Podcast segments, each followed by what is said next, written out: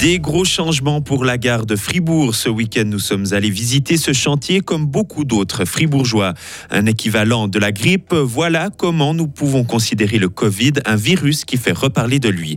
Et enfin, le FC Bâle est au plus mal. Nouvelle défaite et surtout dernière place du classement pour les Rénans. Soleil est 26 degrés. Voilà la météo pour ce lundi. Le beau temps et la douceur seront également de mise ces prochains jours. Lundi 9 octobre 2023. Bonjour Léo Martinetti. Bonjour Mike, bonjour tout le monde.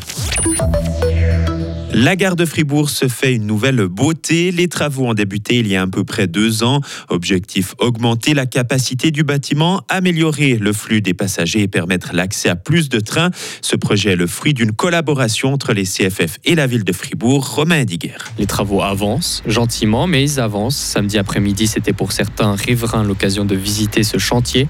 Au menu, découvrir le nouveau passage inférieur de la gare qui permet un meilleur flux des voyageurs, mais aussi des quais plus grands, plus long, capable d'accueillir davantage de trains. Plusieurs personnes ont répondu présent, à l'instar de ce fribourgeois. Je suis étonné à quel point la gare, elle tire vers Lausanne. Quelqu'un qui monte euh, à Zurich tout devant dans le train, qui va aller au théâtre, ça fait une jolie balade, hein, depuis le, le bout des quais jusqu'au centre de la ville.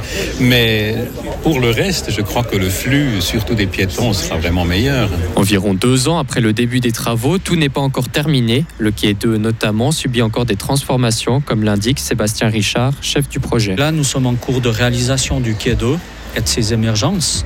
Donc là, c'est une, une, grosse étape qu'on a jusqu'à l'année prochaine. Et puis, effectivement, on a encore l'émergence du côté esplanade, donc du côté euh, ancienne gare, à réaliser, qui va se réaliser dans la deuxième moitié 2024. Le chef du projet nous rappelle la difficulté du chantier, maintenir le trafic ferroviaire tout en avançant dans les travaux.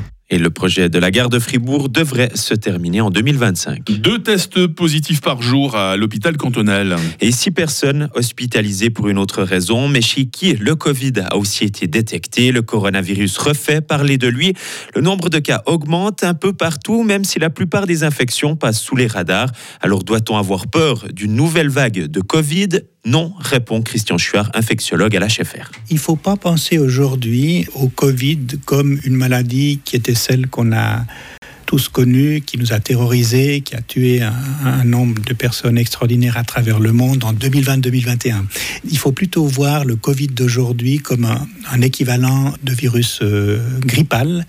La différence, c'est que le virus de la grippe, il sévit entre le mois de décembre et le mois de mars, alors que le, le Covid est susceptible de nous toucher toute l'année avec néanmoins une probabilité plus grande que ça arrive en hiver, simplement parce que les gens sont à l'intérieur et il y a une promiscuité et des occasions de se transmettre le, virus qui sont plus grandes. Et si vous avez des symptômes grippaux, vous n'avez pas besoin de vous faire tester, sauf si vous faites partie d'un groupe à risque. La 63e édition de la Foire du Valais fait en carton. 250 000 personnes ont visité les différents stands, un record d'affluence déployé sur 50 000 mètres carrés. La manifestation accueille des expositions, des animations et des espaces de vente.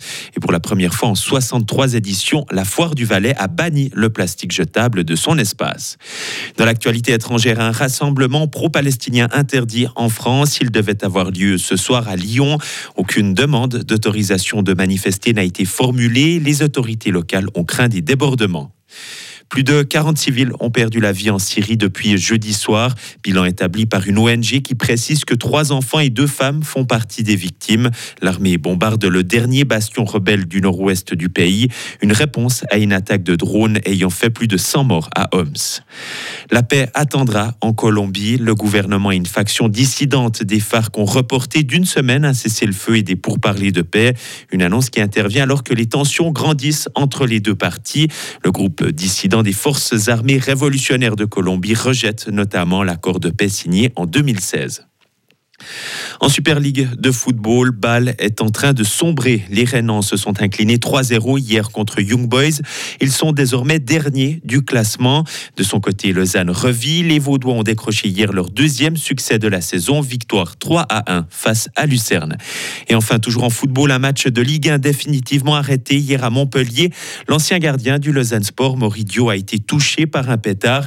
Désormais joueur de Clermont, il a été évacué sur une civière. C'est moi où il y a de plus en plus de matchs comme ça qui doivent être interrompus, soit parce qu'il y a des débordements. Effectivement, des Ah, fois des c'est- urgences euh, médicales, mais là, ouais, effectivement, c'est- les images étaient assez impressionnantes. Je comprends mieux pourquoi vous avez choisi d'arrêter vous-même le football, Léo. Ou alors le, hein. public euh, du Mora Fribourg était euh, beaucoup plus sympathique. Voilà. Ah, vous avez fait quel temps au fait à Mora Fribourg? Jamais eu l'occasion de vous redemander. J'ai fait 1h30 finalement. Oh, c'est pas mal pour une première participation. hein. Ouais, ouais, ça a été. Ouais. Il va descendre en dessous du Nord pour la prochaine, vous entendrez. hein. Ouais, alors une heure, on peut- ça va être compliqué.